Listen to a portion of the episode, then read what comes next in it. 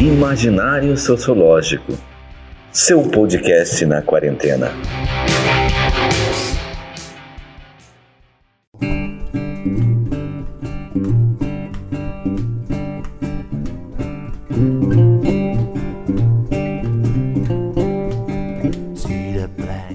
Pessoal, estamos aqui para mais um episódio do Imaginário Sociológico, nosso podcast na quarentena e trouxe aqui mais uma vez o meu amigo Gustavo, o Afro Guga, para falar um pouco deste contexto que a gente está vivendo agora, né, de, da, das manifestações uh, relacionadas né, ao George Floyd e ao João Pedro aqui no contexto brasileiro que tem a ver com, com violência policial, né, com segregação racial e tudo mais, que está sendo inflamado, né, inflamando as pessoas aí para as ruas e tudo mais. Para a gente tentar entender, não só entender, mas compreender o que está acontecendo por uma visão um pouco analítica, né, mas também por uma visão de um ativista, né, a gente está aqui conversando novamente com o Guga, que é um parceiro já do, do, do podcast. Tá no, teve no primeiro e está aqui de novo, né? Acho que no sétimo episódio já.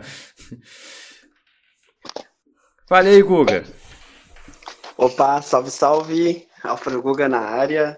Daí, Márcio, mais uma vez obrigado pelo convite. Grato da gente estar tá dialogando aí fora desses espaços e também proporcionando esses espaços de discussões, né? Principalmente sobre essa temática racial e antirracista, né? Que agora está literalmente pegando fogo. Mas também além do fogo tem muitas vozes lá e tem muito, e a causa é muito justa e, e super necessária, né? Então, estamos aí para, para dialogar.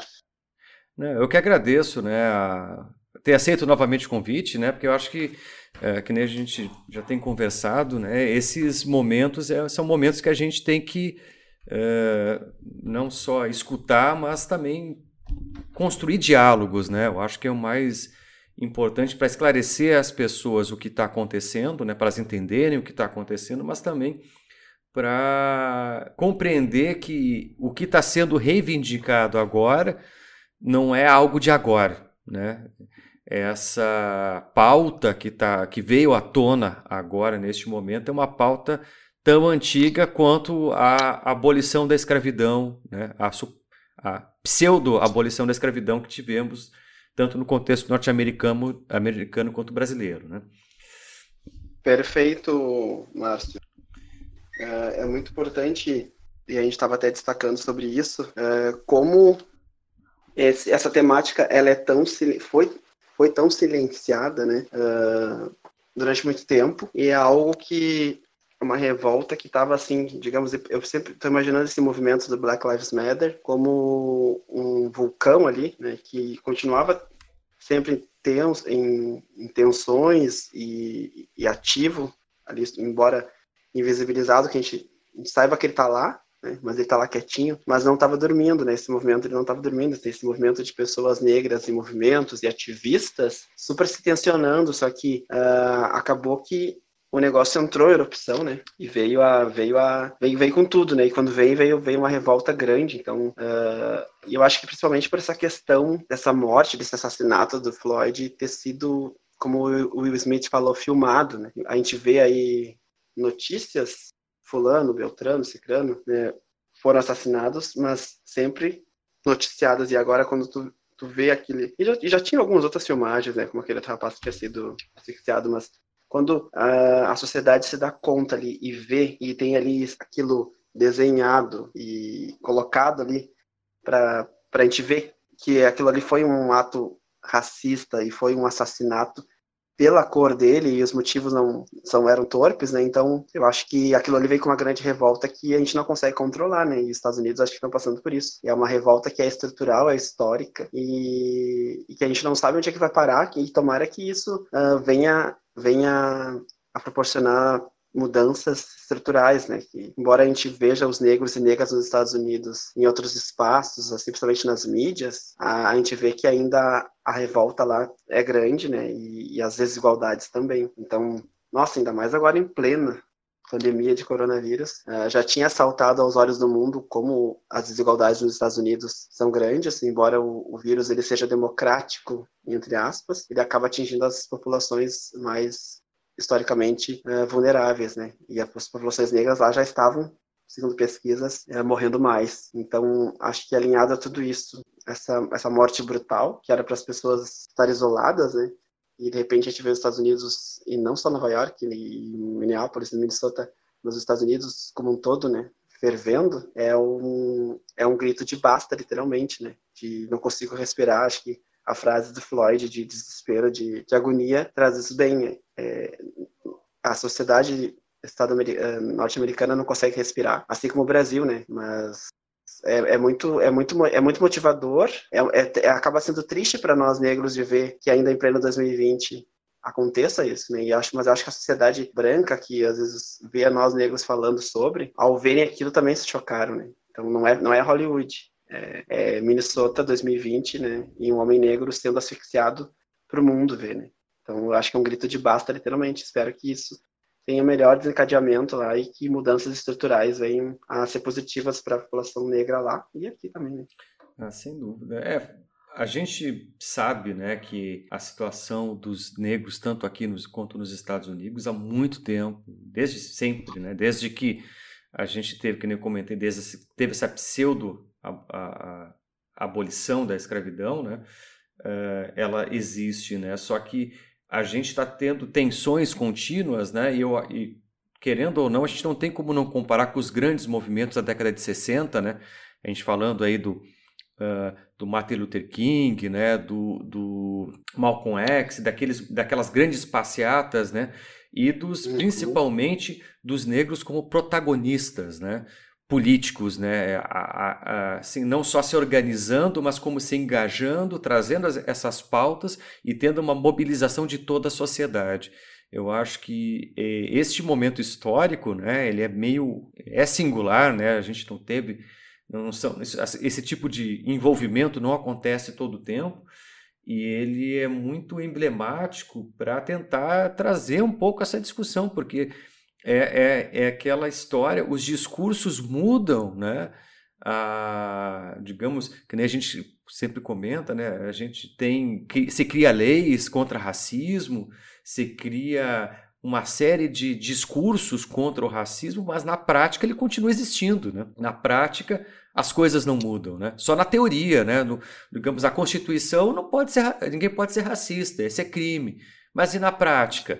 Né? Quantas pessoas são ofendidas, né? destratadas e, e, e, falam verdadeiros absurdos simplesmente porque a pessoa é negra? Né? Quantos. Isso, é claro, nem comentou, hoje, como tem as filmagens, essas coisas ficam escrachadas, né? Você vai para a internet depois e, e, enfim, a pessoa acaba sofrendo um certo linchamento virtual. Mas a, a, a, o ponto não é a pessoa ter, ter o lixamento virtual. O, o, problema é que existe ainda, né? A gente, está numa época que essas coisas não precisavam mais existir, né?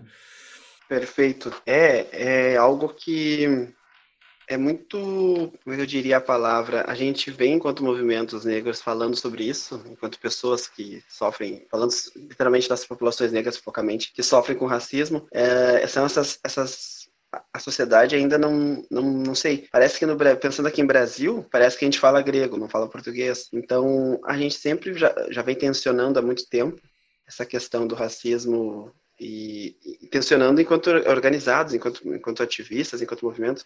Há, no mínimo mais de 30, 40 anos aí com os movimentos organizados fortes, né, sobre isso. Mas eu acho que a sociedade uh, gosta de precisa ver, né? precisa estar tá ali uh, muito provado que, que, existe o racismo, né? E ainda acho que mesmo assim com aquelas filmagens ali do, do Floyd sendo asfixiado, ainda deve ter gente que, né, talvez tentam minimizar. Mas, como tu disse, hum, existem as leis, né, e lá nos Estados Unidos as leis são bem mais severas, né? Uh, até hoje vi as noticiários ali que, além do, do policial branco que asfixiou Floyd, os outros também que estavam assistindo uh, vão ser vão sofrer as mesmas penalidades, então, coisas aí de 30 a 40 anos, pelo que eu já vi. Mas se fosse só as leis bastassem, a gente não, não estaria em 2020, né? Tendo situações como essa. Então, é algo que precisa ser muito bem uh, estra estratégico e, e, batido. Esse movimento do Black Lives Matter que nasceu em 2013, ele teve o Huawei lá, o boom 2013, com os meninos assassinados também, negros e tal. Deu uma adormecida para para o mundo, sim, mas ele continuou, a gente percebe que ele continuou forte, né? Mas é preciso que agora, a partir de 2020, esse movimento, não que eles tenham que seguir o ano inteiro e durante vários anos ali nas ruas, mas ele tem que seguir organizado e protagonizado por essas pessoas negras, essas lideranças negras, né? E, está tensionando sempre essas, essas, questões, porque não pode ser algo efêmero, né? Ficar sete, oito dias tomando as ruas dos Estados Unidos e aqui no Brasil, provavelmente eu já eu percebo que está tendo, tá tendo um, uma motivação, a galera está muito oriçada de ver esses movimentos lá, né? E eu gosto sempre de falar para a galera não, a gente não ficar pensando que, nossa, nós, nós estamos inativos, nós estamos uh, parados, nós estamos estáticos, né? Não ficar se, se, se inferiorizando uh, perante os movimentos de lá, porque até por, ter, por uma questão histórica, por uma questão de aqui ter sido um dos últimos, da última nação, né, a ter abolido esse sistema escravista, mas a gente não estava parado, né? Só que eu acho que lá a, a reação da galera, a galera tá mais organizada e, existisse a, a, a apartheid social lá, embora estejamos em 2020, existe uma apartheid nos Estados Unidos bem, né, filha? A gente sabe identificar onde é que estão os bairros negros e bairros. Então lá eles falam Brooklyn, Bronx, são bairros de negros. Então, sabem, aqui no Brasil a gente, a gente fala favela, a gente fala comunidade periférica, a gente não fala comunidades, né? A gente sabe quem são as pessoas que estão ocupando esses lugares. Então, como lá eles dão nomes às coisas, eu acho que ah, aos, as realidades, acho que também ajuda muito a elucidar. Mas não que a gente se sinta aqui inativos e que a gente não reaja, porque a gente está reagindo há muito tempo. Né?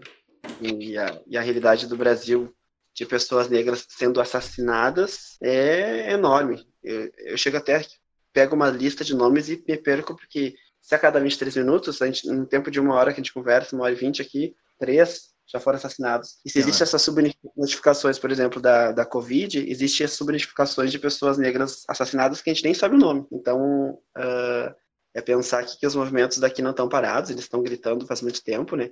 Só que eu acho que a nossa forma de, de reagir aqui e de se manifestar é, tem sido mais branda, né? tem sido mais a, a, la, a la Martin Luther King, né? mais amorosas. Assim mais, mais pacíficas, né? E eu vejo que lá o negócio nos Estados Unidos está incendiando, tá bem mal com o X mesmo, tá bem assim, tá bem um fervo, né? De, de pessoas literalmente revoltadas, mas é, é, é, é, é aquela dicotomia, assim, eu vou me revoltar contra a violência como, né? Como é que eu vou pedir mais, mais igualdade, como é que eu vou pedir mais paz sendo violento ou não sendo, eu não sei, eu não vou julgar. Mas aqui no, aqui no Brasil, a gente pode pegar aí de 2019, por exemplo, para cá, os assassinatos que tiveram, a gente sempre fez manifestações, sempre houveram grandes manifestações, né? pegando 2018 para cá com a Marielle, mas assim, nunca foram nesse tom, né? Será que a gente precisa chegar nesse tom para o Brasil acordar, né? Então eu, eu fico preocupado com isso, assim, será que só a violência, só a depredação que vai, vai chamar atenção, vai descaracterizar o movimento em plena pandemia, em plena extrema direita, é bem tenso, né? É, perfeito. Eu estava escutando hoje à tarde o filósofo já emérito, né, que é o Paulo Arantes, né, que é um grande filósofo, acho que era da uhum. Unicamp, e, e ele falando, né, sobre a, enfim, era um debate sobre essas novas direitas aí, né, falando do contexto norte-americano, e ele trouxe algumas, algumas reflexões, né, bem, bastante interessantes sobre o processo de formação norte-americano que uhum. boa parte daquilo que o nazismo copiou, né, que o nazismo constituiu, na verdade foi uma cópia de boa parte das coisas que já existiam nos Estados Unidos, né? Porque os Estados Unidos muito antes de só para traçar quão violento é lá, mas é declaradamente violento, né? Porque lá em princípio, teve um processo de eugenia, né? Eles eliminaram, né, todos os nativo-americanos, né? Não existe mais, praticamente não, não existe nativo americano mais dentro do território dos Estados Unidos, porque eles mataram praticamente tudo, né? O que sobrou é um, um restinho de povo nativo lá que se escondeu, né? Conseguiu ficar num cantinho lá, mas não é nem um décimo do que foi em algum momento passado. Né? Eles uhum liquidar os povos indígenas. E com os negros, eles criaram processos de segregação violentos. Né? O, o, os bairros de negro não são à toa, isso é uma política de Estado. Né? Isso foi uma política de Estado de segregar as pessoas em função da sua cor de pele. Essa violência sempre foi declarada lá. Só que quando tu tem uma violência declarada, né, de, que obviamente que é extremamente brutal, né? Não tô, não tô de forma alguma enaltecendo isso, porque isso não devia também não devia nem existir. Mas, mas quando tem isso declarado, a reação violenta em sentido contrário é meio que, na, não vou dizer natural, mas uma hora vai acontecer, uma hora estoura. Né? Porque quando tu tem uma política estatal, uma forma de organização que o tempo inteiro está segregando, humilhando e desrespeitando as pessoas, em alguns momentos históricos isso estoura, que é o que está acontecendo agora, de certo sentido. Não é? E, e no contexto brasileiro, a gente tem e não tem, né? Porque é a nossa sociedade, ao mesmo tempo em que ela não faz um esforço, ela não é, não faz uma política assim ativa criando segregação e eugenia, ela por inércia, por inatividade, ela gera mesmo, o mesmo efeito, né? Sim.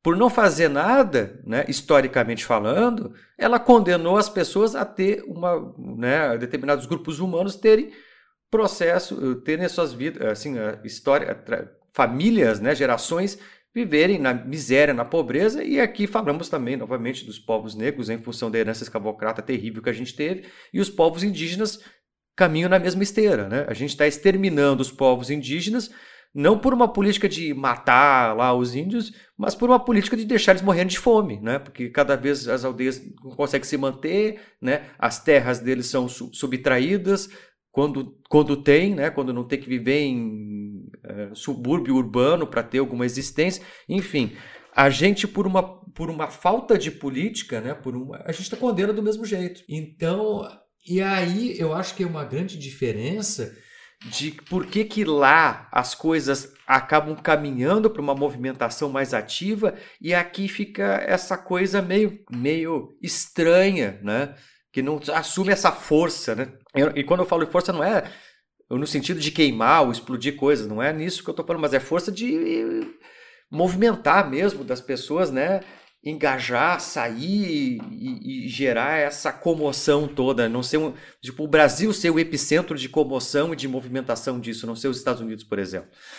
Pois é, e é interessante isso, porque o Brasil é um país que nós temos aí 50, 55%, vou jogar para jogar um pouquinho mais para baixo, de pessoas negras, pretos e pardos, segundo o IBGE. Uhum. Então, é uma população expressivamente mais que a metade da população é preta e parda, né? Que entra aí nos negros, né? Então, a gente, claro que existe uma herança escravocrata forte, então tem uma, uma questão de classe fortíssima que negros ocupam majoritariamente as, essas as desigualdades, assim, as, as miserabilidades, né, estão nessas comunidades periféricas, favelas, que a gente sempre chama de favelas, de comunidades periféricas, que a gente sabe quem são os sujeitos, os atores desses espaços. Mas, ao mesmo tempo que existiu aqui até, mil, até 1888 um sistema escravista, a partir dali, de 13 de maio, já o 14 de maio de 1888, começa um novo sistema de eu diria de escravização que é mais moderno, né? Que é de invisibilizar, de invisibilizar, de marginalizar, de exterminar, de tirar, né? De limpar. Bom, se até se até ali até 88, 1888 o racismo, racismo não, perdão, a, a, escravi, a escravidão era um sistema que a gente podia uh, negar a, a condição humana dessas pessoas negras. Agora a partir de 14 de maio de 1878, eles são humanos, mas a gente não quer eles aqui, né? Então, existe, começa um projeto de Estado de, de limpar, né? E, é uma, e aí começam políticas de Estado de embranquecimento, começam essas políticas eugenistas, eugenistas que falou também de, de higienizar também o, o espaço, também de, de, tirar essas pessoas dos centros, né? de perto, para não ver mesmo, né? E, e jogar essas pessoas, fazer com que as pessoas geograficamente se desloquem para os espaços mais longe, né? montando aí periferias e comunidades, os morros lá no Rio, acho que o Rio é bem Rio de Janeiro é sempre um laboratório para tudo, mostra bem. E também começa essa, essa ideologia de negar, né? Esse mito de que, bom, acabou a escravidão, agora todos aqui somos somos felizes entre negros e brancos, vivemos em plena harmonia com o mito da democracia racial. Então, acho que o Brasil ainda, não que a gente, uh, as pessoas negras que vai, esses movimentos ativistas que estão engajados atenção nessas questões e as pessoas também brancas que, que abordam sobre isso aí, os intelectuais, o pessoal professores aí que, que sabem que existe o racismo, né, e estudam sobre isso, uh, tem ciência que existe um sistema de exclusão, de discriminação, de preconceito e uma ideologia que inferioriza as pessoas negras e que serve como barreira de ascensão social de mobilidade, que é o racismo. Mas a sociedade como um todo nega o racismo, então fica difícil aqui uh, a gente se mover nesse sentido de ser um epicentro, ainda, digamos, vidas negras importam ser um epicentro de, de notícias no mundo, sendo que o Brasil, enquanto Estado, enquanto sociedade, ainda nega o racismo, né? Então essa negação, ela, ela alimenta esse mito da democracia racial, né? E eu acho que a gente ainda está assistindo ainda muito assim esse movimento nos Estados Unidos forte do Black Lives Matter, uh, assim como penso que assim os movimentos negros não estão assistindo como algo surpreendente, porque para a gente a gente sabe que, né, a gente tem, sabe que existe racismo e isso a gente vem falando no tempo. Só que eu acho que essas pessoas que não tinham se ligado nessa questão, que talvez vivam numa bolha, e talvez não, são aquelas pessoas que dizem, ah, não sou racista, mas ok, o mundo não gira em torno de você. Estruturalmente o Brasil é racista, acho que elas estão assistindo meio pasmas, opa, né, e, e, isso existe mesmo, então eu acho que vai começar, talvez, é interessante que começa um movimento de, de não negar, né? E eu acho que essas as redes em plena pandemia têm dado uma noção disso. As pessoas estão se movimentando no sentido de, ah, eu, quero não ser anti, eu não quero ser racista. Né? Então, estou sentindo um movimento de que as pessoas não querem ser racistas, ou querem colocar ali um selo antifascista, um selo antirracista, mas enfim, elas já não querem, elas já não querem negar.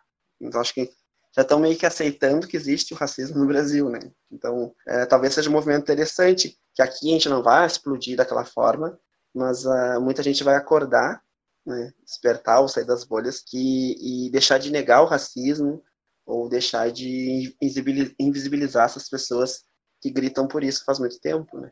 É, eu acho que esse ponto, né, da suposta democracia racial, que é o grande, é o nosso grande problema, né? Porque lá nos Estados Unidos isso nunca foi nem coloca, nunca se eh, admitiu que a sociedade norte-americana tinha democracia racial.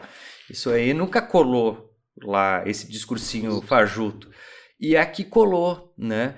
E aqui colou de uma forma assim criminosa, né? Vamos ser bem honestos, porque uhum grandes intelectuais brasileiros, né, assim grandes no sentido de terem grande expressividade, né, não de serem talvez tão bons, é, endossaram isso, né, de que não, no Brasil tem uma democracia racial, que aqui todo mundo convive, e aí quando, sobretudo quando o samba, né, começa a, a, a ganhar proeminência dentro do cenário musical, ele começava a colocar, não, mas o samba é um é um exemplo né, de como a cultura negra né, consegue ter expressividade dentro dos outros espaços, como existe democracia. O que é tudo balela, né? O, o próprio samba ele consegue, começa a ser difundido quando os brancos começam a tocar o samba, daí começam a, o gênero começa a ganhar popularidade, aí que se começa a conhecer o, o, os, os artistas negros, mas eles, quando um pequeno grupo de brancos começa justamente a desenvolver samba, que começa a ter,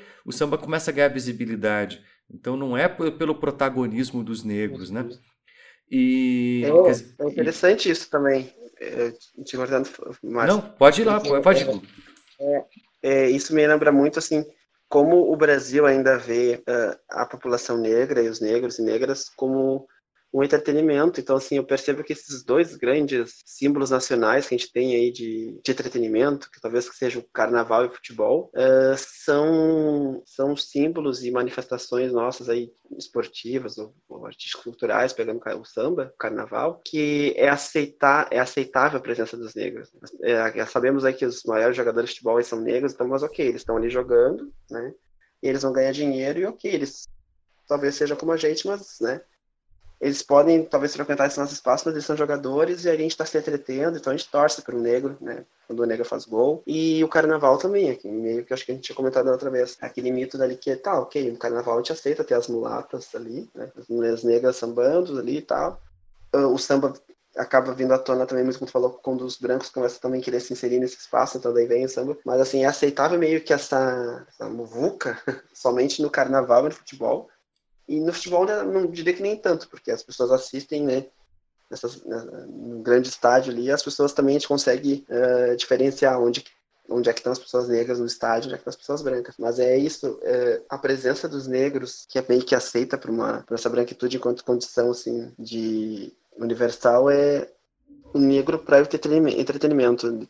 Depois a gente não quer muito ver, segue invisibilizando. Né? Exatamente, não, é justamente é, o fato de existir esses momentos dentro da sociedade em que os, digamos, vamos botar assim que os negros são permitidos, né? Que é no samba, no carnaval e nesses espaços, se constitui uma ideia que tinha democracia racial. E o resto do tempo, né? Não tem, né? Não tem. É, é, mundo, né?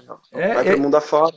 É, eu sempre digo assim: pega um grande centro, qualquer grande centro urbano, e vê a região onde tem maior fluxo de, de dinheiro, né? onde tem a maior concentração de dinheiro, onde tem as melhores, as maiores lojas, onde tem o, o, o, o comércio né? mais, mais, uh, com, mais rico, né? onde tem as lojas de grife. Conta quantos negros estão dentro das lojas vendendo, trabalhando ali. Não tem quase. Porque não é dado visibilidade. As pessoas, eles nem conseguem nem chegar para ser funcionários naqueles espaços. Quanto muito para comprar. É, é, é, é, é disso que a gente está falando. Existe sim um apartheid social no Brasil. Só que esse apartheid social, como ele não é, ele não é declarado, né? Eu acho que é aí que é grande, que é, que é a perversidade do modelo brasileiro perto de outros modelos, que quando ele é declarado, lutar contra ele fica meio claro, né? Para a população, quando aquela, digamos, se ganha consciência do que está acontecendo. Aqui nunca foi declarado, né?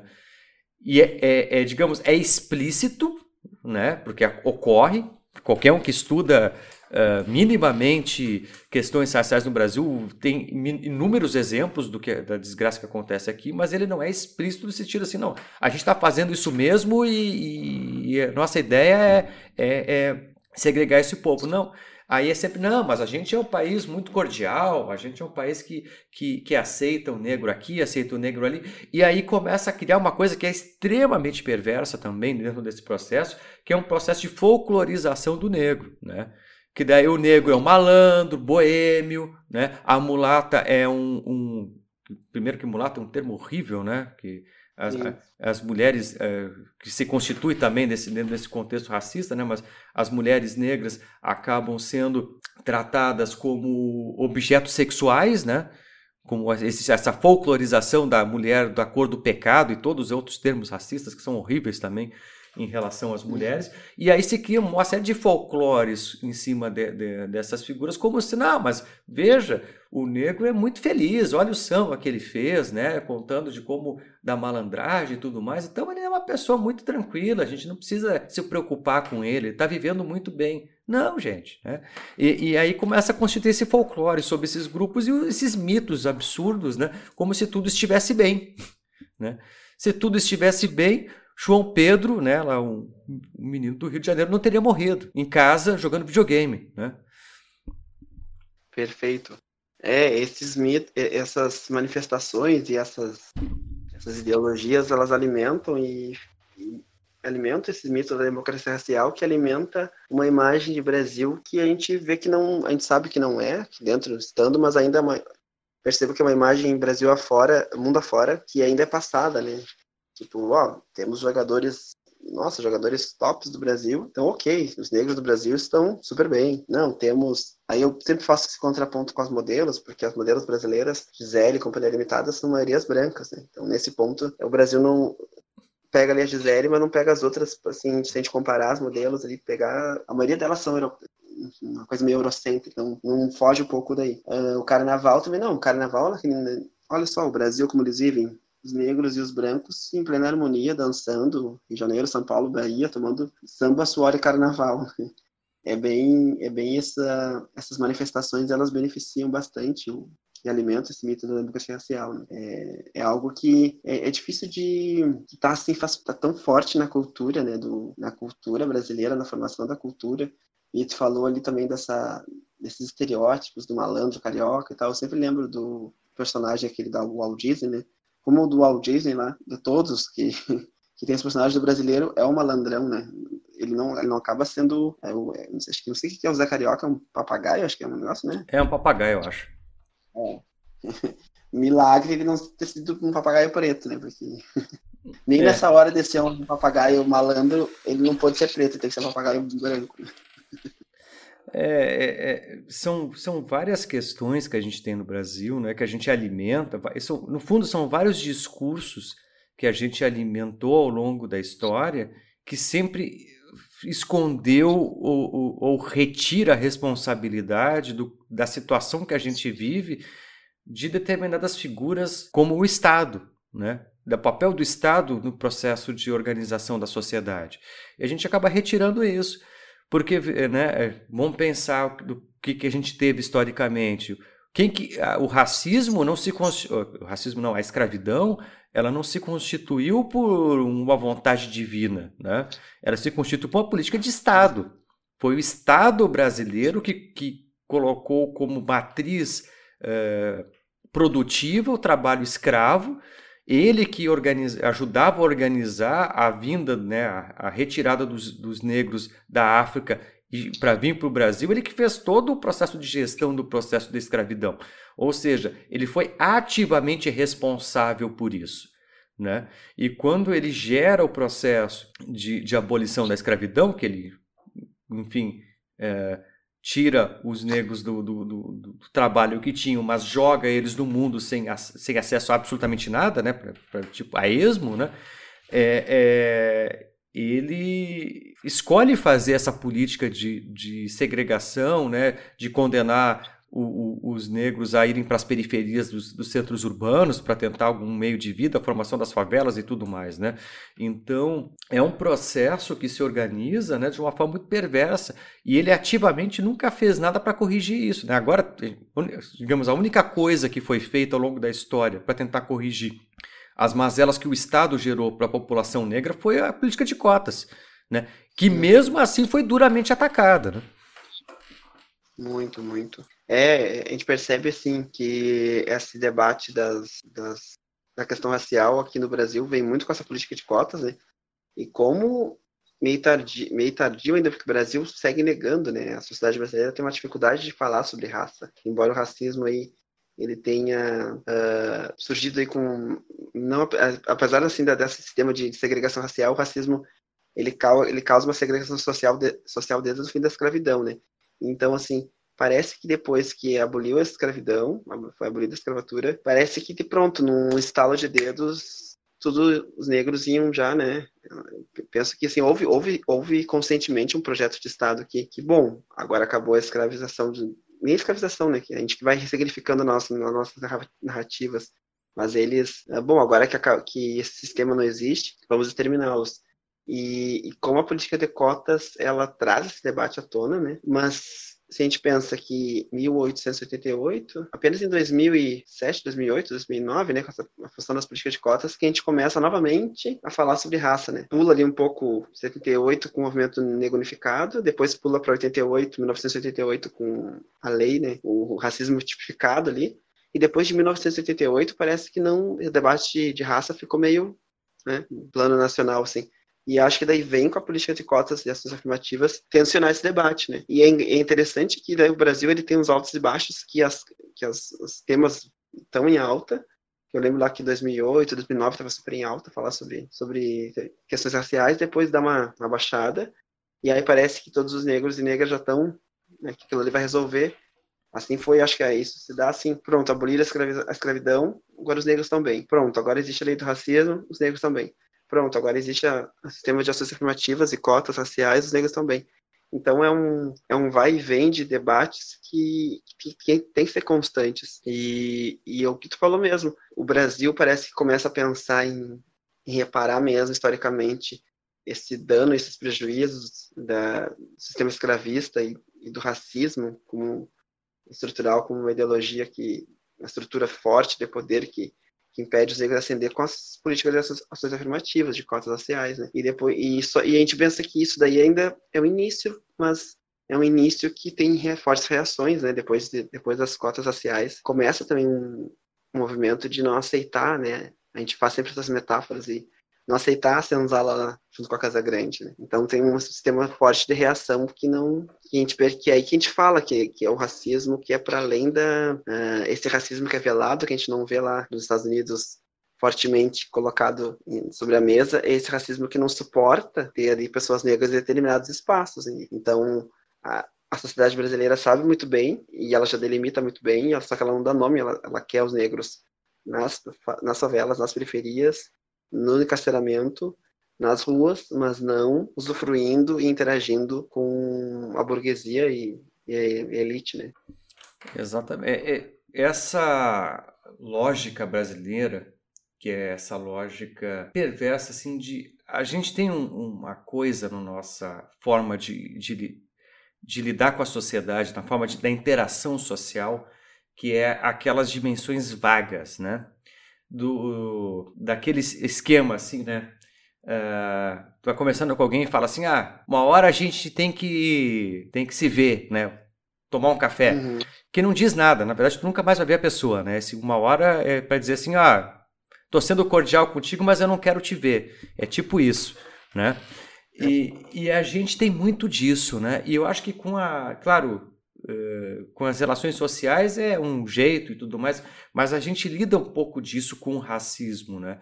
Porque a gente fala assim, ah, a gente tem, mas fez isso aqui. Agora tá tudo bem, sabe? A gente vai é, inventando, não sei se é uma tentativa de se autoconvencer que as coisas estão bem aqui, né? Eu não sei qual, qual é o que tá. Ou é, é. Eu acho que é uma falta de aceitação mesmo de, de, de determinados grupos humanos. E aqui, e o Brasil sempre foi uma, uma uma teve uma organização elitista, né? Então negros, as pessoas negras e as pessoas mais humildes, né, com menos condição financeira, sempre foram segregadas de uma forma ou de outra dentro do contexto social brasileiro, né? E só que ninguém que se assume, né? Uh, preconceituoso. Talvez neste momento da sociedade que a gente está tendo essa polarização política, pela primeira vez na história do Brasil, as pessoas preconceituosas estão genuinamente se assumindo preconceituosas.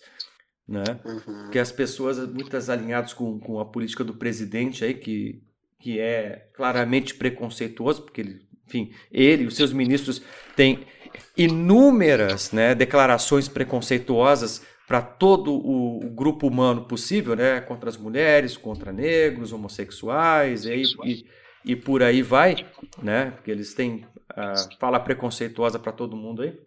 E, e, esses grupos de apoio se assumem também assim. Talvez a gente esteja vivendo um movimento, um, um momento histórico, né? Pensando, tentando ver o lado positivo do que a gente está vivendo agora, de que as coisas estão ficando claras, né? E parece que isso está aparecendo assim de quem é preconceituoso tá, tá tendo orgulho de ser preconceituoso e se assumindo, né?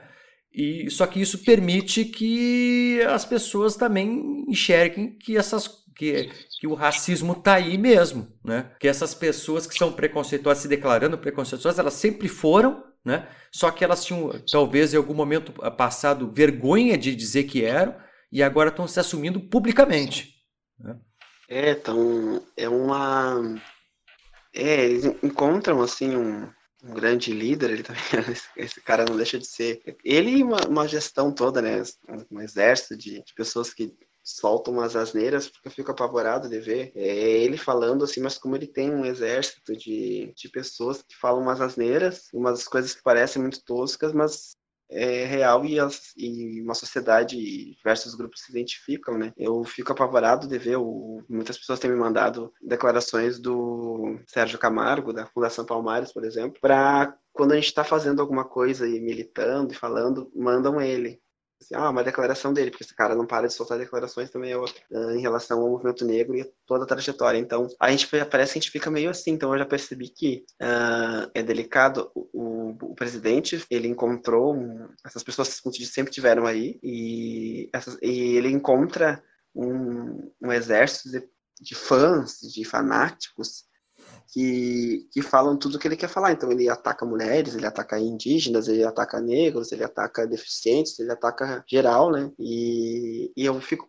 fico pensando assim, não, isso também ele não é burro, ele é um cara assim, tem talvez um grupo por trás ali, mas ele sabe que existem pessoas que pensam assim, porque senão não sairia falando assim, né, enlouquecidamente. Então, eu acho que a gente tem que parar de tratar assim, por exemplo, as pessoas que são racistas como umas pessoas patológicas, né? Ou tratar o racismo como uma doença e ver o racismo mais como uma, uma norma, assim, algo que está para além, né? Como eu disse, para além de Bolsonaro. E, e acho que isso até outras, outras opressões históricas. Assim. Pensando no racismo, então, não centralizar o racismo só nas declarações do Bolsonaro e do Sérgio Camargo, mas ver o, ver o racismo como algo estrutural e as pessoas brancas têm se indignado com, com as declarações e e agora estão vendo todo esse movimento de que vem à tona com o Black Lives Matter, mas aqui no Brasil, né, eu fico pensando por que essas pessoas não ouviam, mas aí não ouviam também porque isso é muito negado aqui ainda, né? Então, verem que isso, eu diria, faltou a palavra agora, deu, me, deu,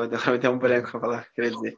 Mas é ver que isso é, é para além de para além de, de pessoas autoritárias não tratar isso como uma loucura, né? E, e, acho que talvez até assim esquecer essas figuras políticas, esquecer o Bolsonaro e lutar mesmo por uma luta antirracista, independente do que o Bolsonaro, do que o Sérgio Camargo, do que do que o, a gestão que tiver aí estiver declarando, mas assumir assim um papel na prática de uma luta antirracista assim que seja construída junto com as pessoas negras. Eu acho que uh, a sociedade branca que se diz aliada, assim, que tá afim de, de assumir uma luta, se juntar ao movimento negro, assim, e assumir essa pauta única, né? Como a gente tem visto nos Estados Unidos, que eu acho que isso tende a ter um... Eu acho que o resultado lá vai ser muito forte, então tomara que respingue aqui e a gente consiga aproveitar coisas positivas de lá. É, porque eu acho que é óbvio, né, que o, presidente, né, e a equipe dele, ele, ele, digamos, ele dá voz, ele dá vazão a esse pensamento uh, complicado, preconceituoso e tudo mais, que, enfim, é só, isso é público, né, só das declarações, né, sobretudo do, como é que é o nome dele mesmo, do Camargo? É... Sérgio Camargo, é. Sérgio? Sérgio, é. Sérgio Camargo, é. é. Do Sérgio Camargo, né? que ele dá várias declarações xingando todo o movimento negro e tudo mais, né? E, óbvio, ele, ele, ele se torna, de certa forma, porta-voz dessa, dessa pauta, mas essa pauta não é dele. Né? O erro não está em ele falar isso. O problema é que tem inúmeros brasileiros que falam isso, porque isso faz parte da nossa cultura. A cultura brasileira foi construída com este tipo de discurso. Né? E por muito tempo esse tipo de discurso ocorria de forma assim uh, explícita dentro da televisão, dentro do, do, das conversas de botequim, dentro do, dos diálogos com os amigos. Até a década de 90, isso era tipo a pessoa fazer um comentário racista na televisão, não acontecia nada com a pessoa, né? Absolutamente nada. Uhum. Aquilo, se a gente vai pegar né, o, o Vac, aquele, o William Vac, né? Que, né, que foi demitido da Globo e tudo mais por um comentário racista, agora que está na CNN, ele. ele Tentando usar. É, exato. Aquele comentário que demitiu ele, se ele tivesse feito a, a mesmo comentário na década de 90, não ia ter acontecido nada com ele, as pessoas iam dar risada ainda e tá tudo bem entendeu? Hoje não. Então a gente, no, conforme a gente foi caminhando para o que as, as pessoas que, que criticam o politicamente correto, né, que é justamente tirar, começar a retirar determinados preconceitos da televisão, dos discursos e tudo mais, esses grupos foram ficando cada vez mais acuados também, né? assim, deles terem menos espaço né, de, de, de se expressar. E agora eles cristalizaram isso, eles estão expressando né, e publicamente, mas isso, isso não tem a ver somente com o governo que aí está, isso é muito maior. E eu acho que isso que é muito importante que as pessoas entendam, que esse racismo, esse comportamento preconceituoso, esses dizeres preconceituosos, eles não começaram com o Bolsonaro e certamente não vão terminar com o Bolsonaro. Porque isso é muito mais profundo na nossa sociedade que o Bolsonaro. Sim, é, faz parte dessa cultura mesmo, que tu disse. Eu acho que esse jeitinho brasileiro também entra bem aí dessa, desse racismo recreativo, né, dessas piadinhas que sempre uh, dá uma tapinha nas costas ali, ah, tô falando brincando, daí a gente fica nessa, né, nessas relações sociais no dia a dia, do cotidiano, que eu acho que a gente tem que, fortemente, enquanto movimentos negros e pessoas negras e também pessoas não negras, bater contra, assim. Então, é, meio que já no geral a gente percebe que, como tu disse, pega nas mídias, a gente consegue comparar já o que, o que era aceitável antigamente e hoje em dia já não. Né? Então, acho que isso tem que partir agora para as práticas mais cotidianas também. Quando a gente tiver algum espaço que não tiver alguma pessoa negra e sair alguma piada, as pessoas, nesses mínimos detalhes, né, não aceitarem, não, mas né? E, e, não, e não deixar esse jeitinho, esse jeitinho brasileiro, malandro e da, tudo pode nos dar uh, se infiltrar, tirar isso dessa luta antirracista, né? Acho que o jeitinho brasileiro não dá para não dá para levar do jeito pautar uma luta antirracista com o jeitinho brasileiro, porque o jeitinho brasileiro ele é todo racista. E, e isso é nos a gente vê nas, nas historinhas de quadrinhos, né, de, de, leituras infantis, né, com o Lobato, e a gente vai vendo com, com desenhinhos e filmes e novelas, então tá na cultura brasileira mesmo, no folclore muito, né? Então acho que a gente tem que fazer um revisitar esses, essas nossas nossas obras com outro olhar, claro, mas desconstruindo a partir daí, né? Não querer ler Lobato, talvez agora, né? Tipo, ah, um Lobato, racista, vou prender Lobato, Lobato não tá mais aí. Mas assim, ver como, como a produção dele uh, de leituras, de, de obras, contribuiu também para esse Brasil de hoje. Né? Não só pegar atores de hoje, assim, figuras enlouquecidas, falecidas, mas e forte na nossa cultura lá, nas nossas raízes e ver que o Brasil é construído assim, né? E aí a, escravi a escravização é, é um grande ponto, né? De, de start para isso, assim, com, com N, N episódios, né? E mais a fundo na nossa cultura. Nossa cultura assim, é muito formada né? no racismo, né? Totalmente. Pois é, eu acho que essa, esse debate, né? Por isso que eu acho que a gente tem que é, separar um pouco esses debates, né? Do político, do debate, do político no sentido, né? Do, do que as pessoas estão tentando organizar do debate em relação ao racismo.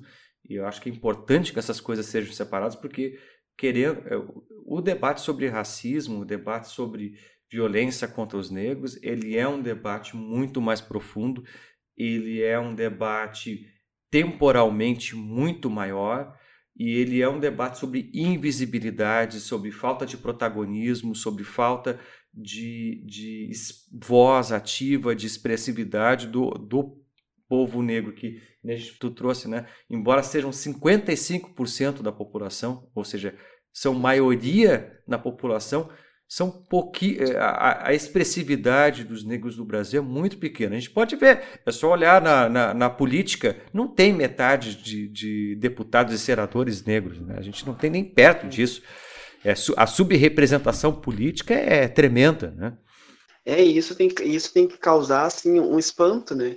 Eu acho que a gente, interessante que a gente tem pouco tempo ainda de, a gente pega de 132 anos que esse ano completou da abolição, a gente tem pouco tempo de, acho que de organização, a gente começa, é um processo muito curto ainda para a galera negra uh, se dar conta disso tudo e começar a produzir, né? Mas eu vejo que começa muito forte ali a partir do movimento negro a, a, a denunciar essas ausências, né? Então, o movimento negro começa a denunciar essas ausências de pessoas negras em determinados espaços e uma grande massa negra em outros espaços.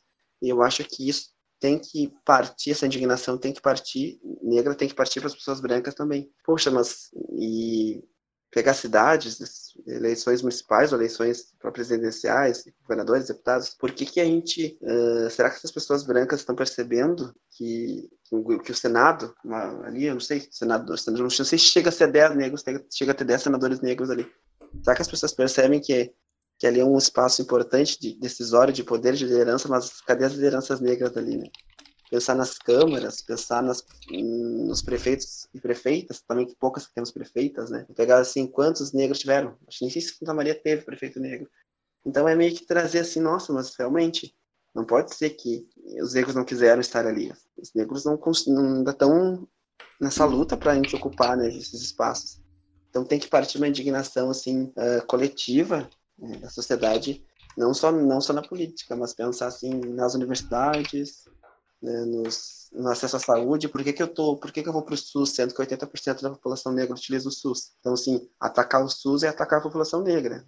Ou atacar o sistema único de saúde e fazer com que ele seja um sistema deficitário e, e não, não, não operante é, é matar pessoas negras, né? Então, assim, por que, que eu, se eu vou pro, pro USME e vou pro Unimed, por que, que eu não. Ali eu já, já consigo pesar a cor, já consigo ver uma diferença de cores ali, né? Então as pessoas têm que se atentar e não, não naturalizar. Não, não estou na Suécia, estou no Brasil. Né? E estou, embora esteja no Rio Grande do Sul, existe uma população expressiva negra. Então, as pessoas têm que começar a se dar conta, essa luta antirracista acho que tem que ser também uma luta muito de, de consciência, essa consciência negra que a gente acaba tendo, consciência racial, eu acho que, é, não, não, não sei agora a expressão que eu diria para a população branca, mas essa luta antirracista que os brancos querem, fazer, querem estar se, se, assumindo, se engajando, tem que ser uma luta de, muito consciente de, de perceber, uh, acho que já começar a perceber assim a falta de pessoas negras em determinados espaços e, e pensar, como eu disse, sistema único de saúde, pensar a educação, pensar até o olhar das ruas, né? Porque a gente também naturaliza uh, a presença de indígenas nas ruas e naturaliza a presença de pessoas negras. Talvez se tu olhar alguma pessoa branca, meio assim, olho azul, aí tu vai ajudar. Mas agora pessoas negras, tu vai naturalizou. Essas pessoas se tornaram é, paisagens, é, já se tornaram é, personagens desses espaços, né? Então, pensar lá no, no Carandiru, aquela uma grande rebelião que teve do Carandiru lá em, na década de 90, morreu uma uma grande massa negra, assim, acho que ali 90 e poucos por cento das pessoas foram negras que morreram. Será que essa massa, se fosse um Carandiru repleto de brancos, não ia ter dado um outro, né? Outro. Então, assim, aquele Carandiru foi um, bom, é um bando de, de pessoas pretas que são, são corpos que são matáveis, que podem morrer, né? Que podem. Que, ah, são, são corpos negros na rua, ok, podem estar aí. São corpos negros que estão levando tiro, como João Pedro, como a Ágata, como a Marielle, como, nossa, e vai indo, Evaldo, e a cada tempo, cada hora a gente vai, vai atualizando. Não naturalizar, né? Pegar, assim, acho que o, o dar, subjetivar, dar nome, dar sobrenome e mais que tudo, perceber a cor dessas pessoas é a gente não naturalizar e ver assim, ó, são pessoas negras, não pode ser coincidência, é algo a mais. Né? E aí a gente cai no racismo que estrutural e cai também na política de Estado que é genocida, na política de Estado que é uh, focada para exterminar essas pessoas, que além da condição social, uh, por mais que tenhamos lá um rapaz na rocinha, um branco e um negro, o policial vai tirar no negro. E sempre dão essa desculpa. Então, a política de Estado e a política de polícias institucionalmente ela é racista e ela vê ainda o perfil das pessoas negras como né? então as pessoas assim acho que tem que acho que o primeiro grande passo é não é se indignar uma indignação coletiva de que pessoas negras não querem estar encarceradas pessoas negras não querem estar nas ruas pessoas negras não querem estar só como empregadas domésticas, como uh, pedreiros de obra, pessoas negras não querem estar nas ruas, pessoas negras não querem só estar uh, nesses, nesses espaços, nessas posições, pessoas negras querem mais, mas existe um sistema que faz com que ainda, sistematicamente, pessoas negras uh, estejam nesses espaços. E acho que lutar, lutar para que essas pessoas negras consigam ascender e participar junto da vida da vida social é o, é o mínimo dessa luta antirracista, né? e, e, e lutar por dispositivos que as pessoas estejam. Então, se eu, se eu quero me engajar numa luta antirracista, eu não posso ser contra a política de cotas raciais, porque assim eu vou estar tá indo contra a, a, a, mobilidade social da pessoa negra, né? E a gente sabe que, cara, a educação não vai garantir, assim, vai acabar com o racismo, mas a educação vai permitir que essas pessoas comecem a, a pensar em outras questões que não só as questões de, de sobreviver, né? Que as pessoas negras não conseguem pensar em se organizar como um grande grupo, porque as pessoas negras tem outras demandas que são mais essenciais, né? Como fome, como moradia, como saneamento básico. Então, como que eu vou me organizar politicamente para me ascender socialmente se eu não consigo nem comer, nem dormir, nem ter casa? Né? Então, fica difícil uma grande massa populações, digo negras até indígenas, né? percebo muito também a questão indígena. É difícil desses grupos ascenderem, porque esses grupos têm outras prioridades que não acabam sendo é, a, a, se organizar. Vou participar de uma reunião que vou que vou decidir algo coletivo, sendo que eu não tenho comida. Vou participar de algo sendo que não tenho. Então fica difícil. Então acho que lutar por, essas, por medidas que essas pessoas consigam estar numa posição mais equânime, mais igualitária ali, é, é acho que é uma luta antirracista, né? Também pensar assim. Ah, sem dúvida. Eu acho que a gente está vivendo um momento histórico que essas pautas elas têm que espraiar, né? Eu acho que a gente tem que tratar as pautas de desigualdade no Brasil como pautas nacionais. Óbvio que cada pauta tem o seu protagonista, né? tem o seu grupo que sofre diretamente aquilo, mas isso a gente tem que tratar como nação. Eu acho que a gente tem que começar a pensar com a, o Brasil enquanto nação como ele não foi pensado até o momento, como o Brasil enquanto dentro de um processo de civilidade, assim, de, de, de construção de, de de uma civilidade baseada na eliminação das desigualdades. Né? E, e, a primeira desigualdade que a gente tem que tirar né, é essa, essas desigualdades é, constituídas culturalmente, porque elas que reverberam na, na dimensão material e social. No momento em que eu começo a, a a ter justamente comportamentos e concepções de mundo que inferiorizam determinados grupos humanos ou que, que, que, que eu quero que eles fiquem longe de mim, né, se afastem de mim, seja que grupo humano for, eu. Obviamente, essa pessoa não vai ter emprego, né? se a gente constitui socialmente, essa pessoa não vai ter bons empregos, ela não vai ter acesso a, a, a, a estudo, ela vai, vai ser vedado a esta, a esta pessoa uma série de, de, digamos, benefícios que a sociedade pode dar, como educação, saúde, emprego, moradia e coisas do gênero. Então, tem que romper com isso. E para romper com isso, é só se a sociedade se engajar nisso, né? de alguma Sim. forma. E é, e é aí, claro, cada movimento tem os, seu, seus dilemas. O movimento negro tem isso. O movimento negro, o, a, a dimensão racial no Brasil é um. O negro é tratado como estatística, né? É desprovido de nome, é desprovido de, de endereço. É aquela coisa, manchete de quando o negro morre, independente do, do município, região do Brasil, é jovem negro baleado em tal contexto. Quem que é esse jovem negro? Né? Qual é o nome dele? Aí tem o nome dele, aparece lá no meio da reportagem, lá pequenininho, mas ele é tratado como jovem negro. É, é, é, é, retirado qualquer subjetividade dessa pessoa. E aí ela é tratada como né, mais um, mais um negro morreu. E a gente, como sociedade brasileira, se acostumou a, a essa contagem, né? essa forma de contagem. Mais um negro morreu.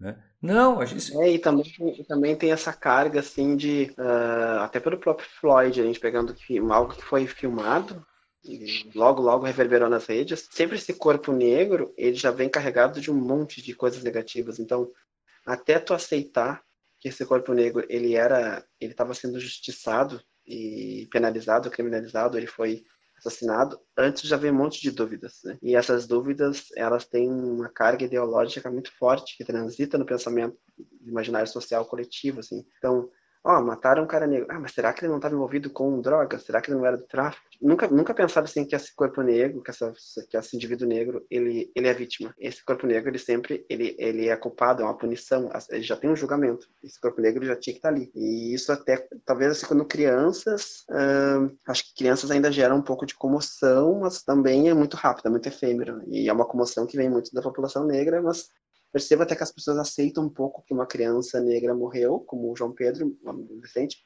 mas ligeiro já volta ao normal, ela vem outro, né? Mas agora quando esse adolescente ele cresce, se torna se torna já adulto, ele já não tem já o direito de as dúvidas sobre ele aumentam. Então, uh, teve no, logo depois do João Pedro, acho que no mesmo dia teve o Iago, o Iago Gonzaga. Ele foi também assassinado. Se não me engano, foi no mesmo dia. Ele não teve a mesma, mesma reverberação que o João Pedro. João Pedro é criança, então, bom, ele tem inocente, talvez, adolescente, ele, né, 14 anos, adolescente. Já o Iago, com 19, ele era bandido. E ele estava também numa comunidade periférica. Então, conforme o homem negro vai, ele vai, ele vai crescendo, junto também vai, vai crescendo a punição sobre e a, e a naturalização de que ele tem que morrer mesmo. E por isso, acho que se torna uma, uma exceção os negros que conseguem atravessar a, a essa expectativa de vida durante a escravização era 20, 25 anos. Uh, dos tempos para cá, uh, a expectativa de vida do negro que consegue passar os 30 e poucos anos já está, nossa, tá top. Então, as pessoas têm que começar a não a enxergar esse corpo negro, essa vítima negra, ou, né, como um, um, um, corpo que não merece estar, uma vida que não, que não tem que ter já assim, uma sentença de morte, né, ou de julgamento, mas já dá, já dá para essa vida, olhar para essa vida como uma acho que o primeiro passo é olhar igualmente para essa vida como eu olharia para uma, uma, vida branca. Se um rapaz de 20 anos é assassinado, já não desconfiar, porque a gente sabe que se o rapaz branco levar um tiro, somente ainda se tiver no Leblon, Zona Sul, ainda muda tudo. Mas se o rapaz branco levar um tiro, as pessoas não vão já pensar que ele era alguma coisa agora sobre o corpo negro, sobre a vida negra, vem, já vem N coisas em volta, que é sempre difícil tu, tu sempre tem que justificar, né? E o nosso encarceramento preocupa muito, porque mais de 60% das pessoas negras que estão encarceradas não, foi nem não são nem julgadas. As pessoas estão lá assim, é por um fio bril, é por um guarda-chuva que acharam que era um fuzil, é por como o Floyd lá que acharam que ele estava dando um cheque, né, uma função toda. Então é sempre assim, é sempre acharam, né? E esse acharam ele se torna super perigoso e lamentável e trágico quando ele quando não, tá, não dá tempo nem de achar, quando já vem uma bala, né? Então ainda, ainda prender, encarcerar, ainda é um genocídio, é um, um genocídio mais brando, né? são essas diversas formas de genocídio. Mas eu fico muito preocupado quando as pessoas já já olham para essa vida negra como a, nunca é uma vida assim que já merece ser, já merece uma comoção, sabe? Ela, ela não, ela tem que primeiro justificar, né? Que acho que aconteceu muito com, acho que foi até com o próprio João Pedro, que o pai dele e a tia dele ficaram se falando, olha, ele era um rapaz estudioso, tarará, tarará, tarará, sempre N justificativas, estava em casa em plena pandemia, né? Então ficar em casa com uma pessoa que mora na periferia negra não é seguro também. Então assim, primeiro vem uma série de justificativas para depois tu dizer, e aí mataram. É. E sendo que pessoas brancas não precisa ficar justificando. Ah, é coitada, né, daquela pessoa. É, teve aquele situação daquele rapaz, né, que foi, que estava no Uber, né, que, enfim, o cara era foragido, né, o, o motorista do Uber, né, ele era negro, né, de, é de outro país, eu não lembro de, de, de qual país que é. Angolano. É, acho que é, é isso que ele tá. Ou Angola? É de Angola, né? E, é. e ele estava no banco de trás, ficou preso 12 dias até provar que ele não tinha nada que ver, porque a polícia, por todos os motivos, queria achar que ele tinha envolvimento com aquele cara.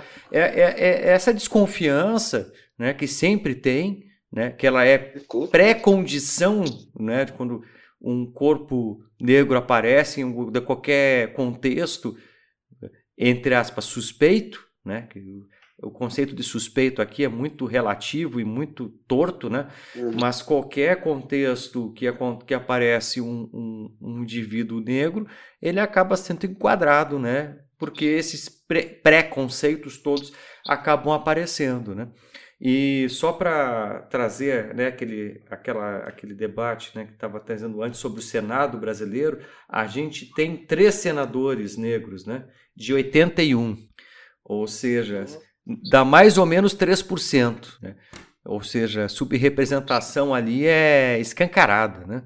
Pois é, isso. E eu acho importante, talvez assim, como, até como um compromisso meio social, étnico-social dessa galera negra, que talvez esteja, seja na militância ou seja na, na academia também, que não acaba militando também, de trazer esses dados à tona, assim, né, e mostrar como, como estruturalmente, assim, como esses espaços não, a gente não é representado. Então, é, como eu disse, eu não sei, tem, tem, tem um fator aí que é que essas pessoas não consigam se organizar, como disse, para estar nesses espaços. E tem uma questão que é para além de ser esquerda ou direita, porque a própria esquerda também não consegue alçar e dar esse protagonismo para pessoas negras. Então, é uma questão muito além né, dessas pessoas que se dizem aliadas, mas ó, eu vou representar vocês, tá? Vocês estão. É, eu acho que essa luta antirracista também é uma luta de ceder. Ceder espaços me incomoda um pouco, parece mas é de, de fazer com que as, essas pessoas consigam chegar nesses lugares, né? Entre no senador negro, senador branco, vou votar em quem? Tipo, é, às vezes as pessoas não têm nem partido, elas não têm assim, até naquele, naqueles 45 do segundo tempo. Ela tá indo ali para eleição, eleição, tá dando 4 e meia, às 17 horas fecha a urna. Ah, vou pegar um número aqui, pego o negro, pego o branco, ah, vou votar no branco. Até nesse, sabe, então já tem uma predisposição ao corpo negro ser excluso, e eu acho que isso é no mercado de trabalho, é é, é para seleções nas mídias, é, é, excluir o corpo negro. Acho que talvez a gente tem que começar a agregar, puxar, né? Não, dar oportunidade esses corpos negros também estarem nesses espaços. Né? É, porque esse processo de segregação acontece de vários de vários níveis, né? E também, querendo ou não, a gente acaba criando também uma cultura, ao mesmo tempo em que as, a, a, as instituições né, e a própria sociedade segrega, ela cria também um certo, uma certa mentalidade nesse, nesses povos, nesses grupos né, que são inferiorizados, uh, de é assim mesmo, né? Uma, aquela ideia assim, ah, tipo, essa minha vida é assim, né? Que é uma certa ideia de, de, de dosificação, né? De pacificação das pessoas, né? E isso é terrível, né? Isso é terrível. Isso, isso impede o engajamento político, impede várias coisas, né? É, é, é aquela, no fundo, vários grupos sociais brasileiros, eles não, não, não existe estímulo à organização política. É esse é o ponto, né? Pelo contrário, ela é desestimulada, né? É, e esse desestímulo vem muito dessa a gente levanta essas pautas, bandeiras desse, desse mimimi, desse vitimismo e de minimizar, né? Espero que com esses, com 2020, agora que a gente está vivendo, acho que nunca, nunca imaginamos que passar pelo 2020 com uma pandemia e não imaginava também que em 2020 isso iria explodir nos Estados Unidos, essa temática racial tão forte. Então, é, é, é olhar, assim, já que o Brasil, o brasileiro gosta tanto desse pensamento colonial ainda, né? E, e de de pensar como colônia, de copiar muito de fora, olhar para os Estados Unidos como, bom, parece que aqui no Brasil começaram a acreditar que, que o coronavírus era algo que podia vir para cá quando como os Estados Unidos começou a ser tomado, né? Uhum. Então, assim, olhar que os Estados Unidos está tá com essa bandeira forte antirracista e está denunciando o racismo lá fortemente, e a gente vê uma população branca enorme, assim, apoiando os atos, né? Tenho achado interessante também essa questão da polícia tá tentando se mostrar que tá junto, porque aqui eu acho que a gente tende só, assim, tende só a piorar o nosso caso se a gente bate de frente com a polícia aqui no Brasil. Então, tentar mostrar, assim, que institucionalmente as polícias, uh, as instituições policiais são racistas, mas é porque é algo que além, que não sejam os personagens que estão ali, né, é algo, assim, que vem desses poderes públicos, vem de cima o negócio, e mostrar que, que talvez, assim, um caminho ali, acho que os Estados Unidos têm tentado mostrar é que não dá para bater de frente com a polícia, assim, né, então eu acho que é tentar ver eles como aliados, né, essas instituições, e tentar. Porque acho que a gente consegue até desarticular também assim, essas grandes forças. Porque eu vejo ali. Eu vejo policiais negros nas filmagens, eles mostram ali policiais negros, e, e policiais brancos se ajoelhando, se, e, e, e, somando com a galera, então não dá para bater de frente com aquelas pessoas que estão na linha de frente, porque também elas fazem parte de um sistema que é assim. E eu acho que tem que ir forte é nessas nos, nos, comandos ali, né? Trumps da vida e, e essas pessoas que, que, que, comandam isso, porque senão a gente acaba, a gente não vai conseguir avançar. Acho que no Brasil aqui é mais tenso a relação, é, a relação que a gente tem com a polícia. É, eu acho que a gente, como sociedade, né, a gente tem que começar a estabelecer comunicações mais efetivas com os seg diferentes segmentos, né? E isto não ocorre. Né? A gente é um país, do ponto de vista prático, com uma democracia muito capenga nesse aspecto. Porque, por exemplo, querendo ou não, por exemplo, lá dentro do contexto norte-americano, uh, óbvio, tem esses, esses problemas todos que a gente está vendo e tudo mais, mas ao mesmo tempo, durante essas manifestações, a gente está vendo justamente essa integração entre comunidade política e polícia, né? Com a polícia. Pertencendo e apoiando determinadas comunidades, determinados grupos. Então, isso, isso é, é, é possível lá. Aqui no Brasil, eu nunca vi isso. Né? Eu nunca vi é. esta integração, eu nunca vi a polícia se juntar a uma manifestação e, e, e andar junto e tudo mais sabe? Isto não ocorre com muita frequência. Quando a gente viu, eram era algumas manifestações de caráter bastante duvidoso, diga-se de passagem, né? Que eram atos com, com finalidades estranhas, no mínimo, né? Então... É, e eu acho que é um caminho, porque a gente, se a gente fala que, que o Brasil é racista, que as instituições são racistas, talvez a gente tenha que partir para esse diálogo, né? assim, com essas, com essas porque eu vejo assim que nos noticiários eles, ah, o apoio, a, manifestação ela é, ela é, é, livre, né? As pessoas têm liberdade de se manifestar. Claro, em alguns países eu vi que está tenso porque não são políticas que eles não querem que tenha por causa da pandemia, mas uh, lá já perdeu o controle, mas enquanto estava um negócio forte, tenso, tenso, assim, parece que não estava andando, né? E agora começou um diálogo e acho que simbólico também, eles pegam lá o, o jogador, esse nome futebol americano que fazia aquele protesto, o hino, né? Se ajoelhava, eu acho que quando o negócio começa a ficar mais simbólico, parece que o Estado perde um pouco de força. Assim, e, tipo, o, o Trump estava incendiando o negócio ali, acho que ele ainda está com a Guarda Nacional um pouco, mas perde, assim, socialmente. A sociedade pensa, bom, mas por que, que ele vai reagir daquela forma, sendo que até os policiais estão apoiando os atos, né? Então, não tem, não, não é uma coisa, assim, que é, é uma loucura, um devaneio do líder de Estado?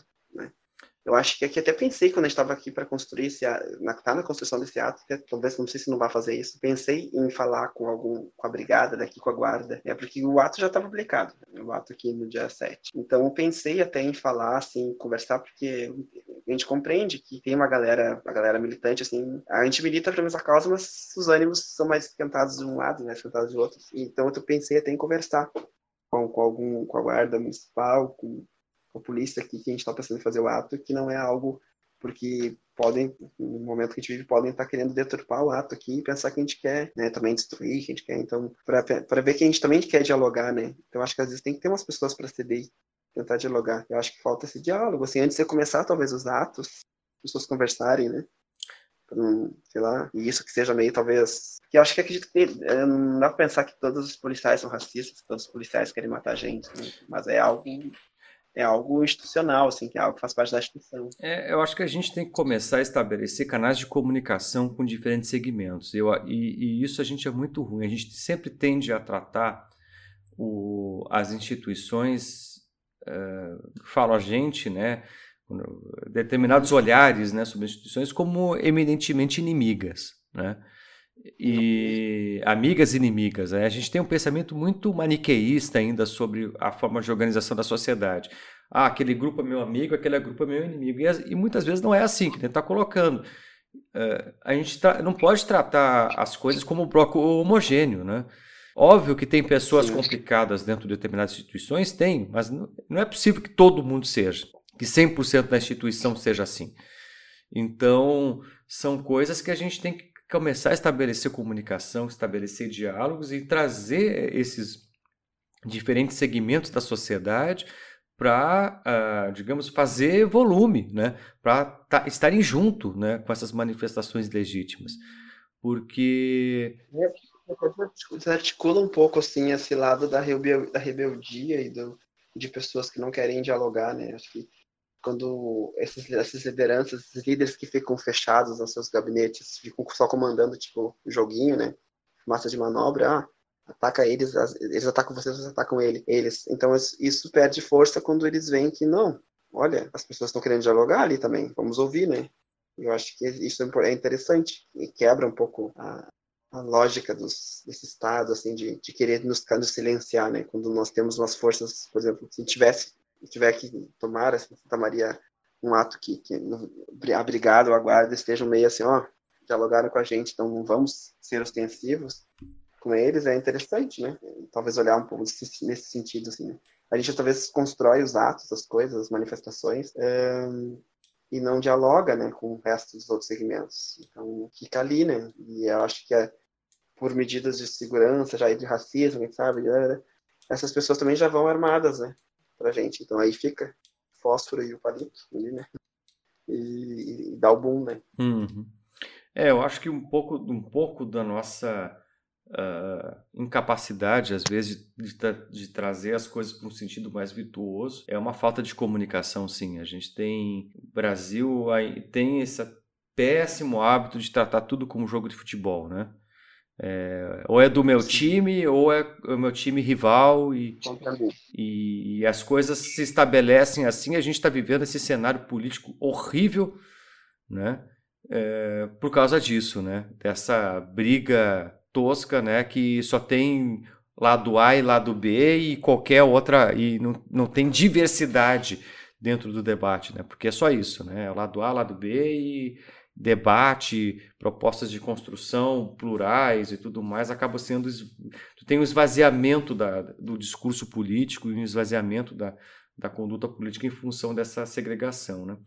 Só trazendo outro dado aqui que eu consegui achar mais uma informação sobre o nosso sistema eleitoral, a gente tem 4% de negros em todos os postos políticos do Brasil somando todos os deputados, é, deputados, não, só vai até nível estadual, né? Deputados distritais, estaduais, senadores, governadores, deputados federais e tudo mais, dá 4% de negros no país inteiro. Imagina, isso é um dado muito. É. São 1.626 vagas, somando tudo, né? E dessas, apenas 65 são compostas por pessoas autodeclaradas negras. Ah, é muito, é muito disparo, é muito difícil de. Eu, eu, penso também assim que, que essas desigualdades têm assim até uma questão também histórica do tempo, né? Do tempo que a gente tem de, de, de trajetória, assim.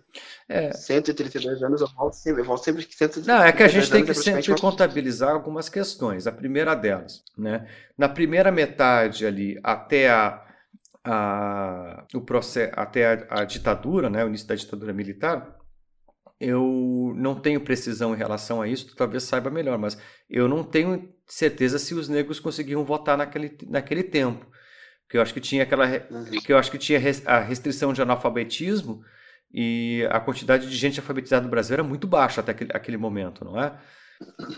Sim. Né? É, tem todas e são todas estratégias, né, do, que, que eram, embora não houvesse a escravidão, já não fosse mais né, o sistema vigente, mas era aceito, né? E também havia estratégias também que dificultavam né, esse acesso. Exatamente. Então tem esse problema. Então ali naquele contexto, até, até a década de 60, os negros, a maioria não votava por outras questões. Né?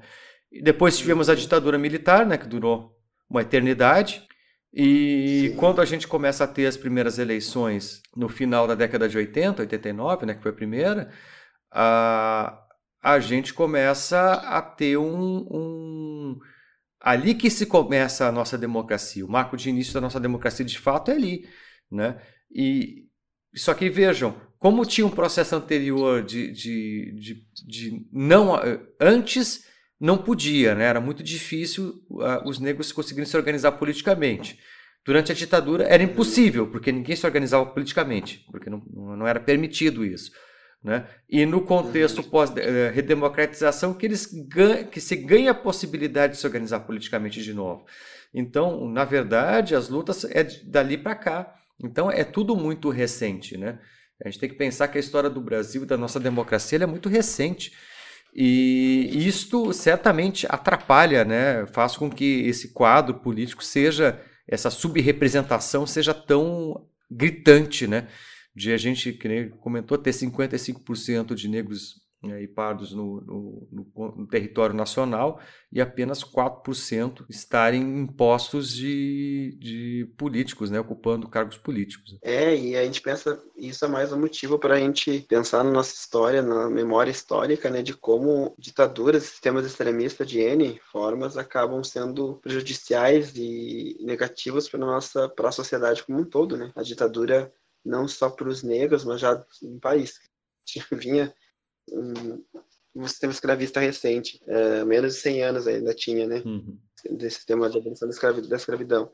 E então é um, é um, esses sistemas autoritários é, acabam também é, dificultando o desenvolvimento social, econômico do país como um todo. Então, em pleno 2020, que a gente tem aí pessoas saudosistas, às vezes que nem, nem eram nascidas na época, né? É olhar para um, para um atraso, né? um verdadeiro atraso. Mas é, a ditadura dificultou ainda mais, né? Se, se a questão, pensando na questão racial, dificultou. Imagina se, se com 2020 a gente não tem uma ditadura explícita, né? mas vive num genocídio aí enorme. Imagina a ditadura como não, não deve ter sido, né? Uh, tão, tão cruel, pensando na questão racial, né? Se uh, todo as artes, a galera das artes, a galera da música, né? Com to, e a galera desses sindicatos já sofria, imagina a galera do movimento negro, como deve ter sido. Então, eu, eu, eu não tenho tantos dados desse, desse tempo, porque também é são porões, né, um tanto tão turbulento, de, de pessoas negras mortas na ditadura. É isso que eu, que eu fico. Até nisso também o Brasil acaba sendo racista na ditadura, ali tu não consegue ter. não tem nomes, assim, pessoas negras mortas na ditadura. É bem. Claro, tem história, se eu pesquisar, mas não é tão expressivo, né? Porque é, quem eram essas pessoas que estavam se organizando na época, né? E quem conseguiu resistir ali foi um guerreiro. é, não, foi muito complicado, né? Ah, mas, Google, o papo tá bom, mas acho que a gente tem que ir caminhando para o final, né? E, pensando aí, Guga, já agora que puxando a sardinha para o teu lado, né, já que vai ter o ato no domingo, né? E talvez tenha outros atos, né? Dos movimentos negros, né? Uh, ao longo aí desses desses dias ou mês, né? É, como é que a gente pode ter os encaminhamentos aí de como é que vai ser? Pode fazer ah, o merchan aí do, do, do, que está acontecendo, que estão organizando aí. É, então, muito nessa onda do Black Lives Matter, esse, dessas vidas negras importam lá dos Estados Unidos, a gente está vendo, embora estejamos cruzando um período de pandemia de coronavírus, isolamento social, de flexibilização do isolamento, uh, pegando a questão racial, a gente vê que nosso povo preto tá, já não, não está em isolamento há muito tempo, porque estão nessas posições de serviços essenciais, considerados essenciais, né? E as periferias ainda é uma outra realidade, assim, que eu fico espantado como a periferia ela vive a pandemia e o isolamento de uma outra forma, né, do que a gente tem. E dado tudo isso, a gente percebe que estando em casa, estar em casa em determinados espaços geográficos, comunidades periféricas e periferias, não é um espaço seguro para a população negra, sendo que se ela tem que circular porque ela faz parte dos serviços essenciais, então ela vai ter que circular. Mas ao mesmo tempo que ela vai ter que circular, ela não está isolada, ela já está correndo mais outro risco. Ainda tem os riscos das intervenções policiais, né? E da, e da polícia, do Estado atuando nesses espaços, que não chega para garantir direitos e não chega para auxiliar, né? Chega só para, por exemplo, é aquela política tu deixa faltar tudo, porque depois a gente vai lá e dá um jeito de exterminar essas pessoas, a gente vê que a nossa população segue morrendo, que é o tal da, das denúncias do genocídio do povo negro, né? E essas mortes que a gente tem visto nas mídias, e agora com o George Floyd nos Estados Unidos, fizeram a gente, a gente novamente despertar assim, não, nós estamos na pandemia, mas nós temos que se movimentar também, porque a gente tem que aproveitar essa onda que tá forte de debater a questão racial e a gente tem que se movimentar aqui em plena pandemia mesmo assim. Então, eu, a gente percebe que no Brasil tá chegando aí, os, os atos estão respingando no Brasil, já teve Curitiba, Rio, eu acho que vai seguir esse, nesse movimento. Aqui no Rio Grande do Sul, eu vi umas pessoas entrando em contato, que vai ter na fronteira também, Porto Alegre vai ter dia 7 também. Então, dia 7 de junho vai ter um ato nacional pelas vidas negras importam, que é o Black Lives Matter lá. E aí, então, a gente começou a tensionar que Santa Maria. Santa Maria é uma cidade uh, que não é pequena, né? E mesmo cidades pequenas tem que fazer também, né? Onde tiver negros e negras, se, articular e se reunir. Então, nós estamos construindo aí o ato, que vai estar alinhado com o ato nacional pelas vidas negras importam que é um grande desafio, né? Um grande, sempre um desafio fazer um ato, em fazer um ato em plena pandemia é um desafio maior ainda. Então a gente está bem focado em fazer com que essa bandeira seja uma bandeira pelas vidas negras, para que a gente não se perca, porque nós estamos numa pandemia e nós estamos vivendo um sistema, um período de dicotomias e tenso politicamente. Então, para não perder essa bandeira Vidas Negras Importam, o ato vai ser um ato antirracista, dia 7 de junho, na Praça Odaia Marinho, 15 horas. E o nosso grande desafio é pensar com que ele seja um ato que a gente consiga manter o distanciamento das pessoas lá. Então, a gente vai querer estar muito cedo lá já, o pessoal da organização, para demarcar os espaços lá com fita crepe, penso assim, para não sujar o chão também. Né? Botar fitas crepes com dois metros de distância que a gente consiga talvez ter, vai ficar algo meio quartel, assim, um exército antirracista, uhum. enfileiradinhos. Né, enfileirados, não precisa ficar um de frente pro outro, um de costas pro outro, mas que as pessoas fiquem nesses dois metros. A ideia nossa é fazer isso. E, e e fazer com que as pessoas vejam que a gente está preocupado sim com a pandemia, mas a gente está preocupado com a nossa existência aqui, né, das pessoas negras no Brasil. E ainda aqui em Santa Maria a gente tem algo mais simbólico ainda, que é o, o Gustavo Amaral, que foi um rapaz uh, assassinado dia 19 de abril, na região de Passo Fundo, que se formou em engenharia no passado. Ele tem um irmão gêmeo, que é o Gustavo e o Guilherme. O que morreu foi o Gustavo, assassinado. Né? Então, o Gustavo é santamariense, foi vítima da Brigada Militar aqui. Uh, tem muitos casos no Rio Grande do Sul, inclusive. Eu quero começar a pesquisar mais aqui no Rio Grande do Sul sobre isso. Tem muitos casos de de pessoas negras assassinadas pela Brigada Militar aqui. Então ele é uma vítima perto aqui da gente. Então ele vai estar tá participando lá do ato, Guilherme Amaral, que é irmão do Gustavo. Os pais dele, acho que não, até por serem de grupo de risco mais velhos. Né? Então a gente tem uma pessoa simbólica que é vítima desse, desse, estado que a gente fala que é, que é genocida, né? Dessas políticas genocidas. Então o nosso ato é bem nessa vibe. Fazer um ato pacífico, a gente não quer fogo em Santa Maria. acho que a nossa, nossa cidade também já tem um triste episódio com incêndios e assim, não é, não é, não é legal. Não, não é legal fazer em lugar nenhum, acho, né? Mas a nossa vibe é fazer um ato pacífico, mostrando que a gente está preocupado, sim, né? E se a gente fala que nós, negros e negras, somos as, uh, as populações que estamos mais morrendo né? com o coronavírus, a gente não vai querer se reunir para se matar, né? Para se disseminar vírus e se matar. Então, uh, eu digo assim para a galera que já está construindo e organizando: vamos nos cuidar, né? vamos disponibilizar álcool gel, manter esse distanciamento, uh, manter um, um ato pacífico, cuidar bem da organização dele, assim, da infraestrutura, da segurança de quem de outras pessoas que possam vir a deturpar o nosso ato, né? E fazer com que a gente não perca o foco, que é que são as vidas negras. Então é meio isso, convocar vocês, galera, para o dia 7 de junho, às 15 horas, na Praça Aldair Marinho, um grande ato antirracista aqui em Santa Maria. Eu acho que a gente precisa se alinhar a essa pauta nacional e, não, e ver que o genocídio não é só a bala, o genocídio do povo negro são diversas, diversas faltas sistemáticas de, de acesso, então que as populações negras estão submetidas e e lutar por essa e se engajar nessa luta antirracista. Né? Então, conto com todas e com todos, dia 7 de junho, às 15 horas, na Praça Aldanha Marinho. É um grande ato antirracista pelas vidas negras importam, e eu acho que a gente pode está historicamente aqui de novo na cidade, em plena pandemia, mesmo assim, está fazendo algo, construindo algo bacana, porque a gente está é, em contato com diversos coletivos negros de Santa Maria, então foi um ato só construído só por pessoas negras, mas claro que a gente conta com a participação das pessoas antifascistas brancas, as pessoas que estejam, que não se dominam, se não se denominam antifascistas, mas apoiam a luta antirracista, né? E, e é, é legal porque a gente está com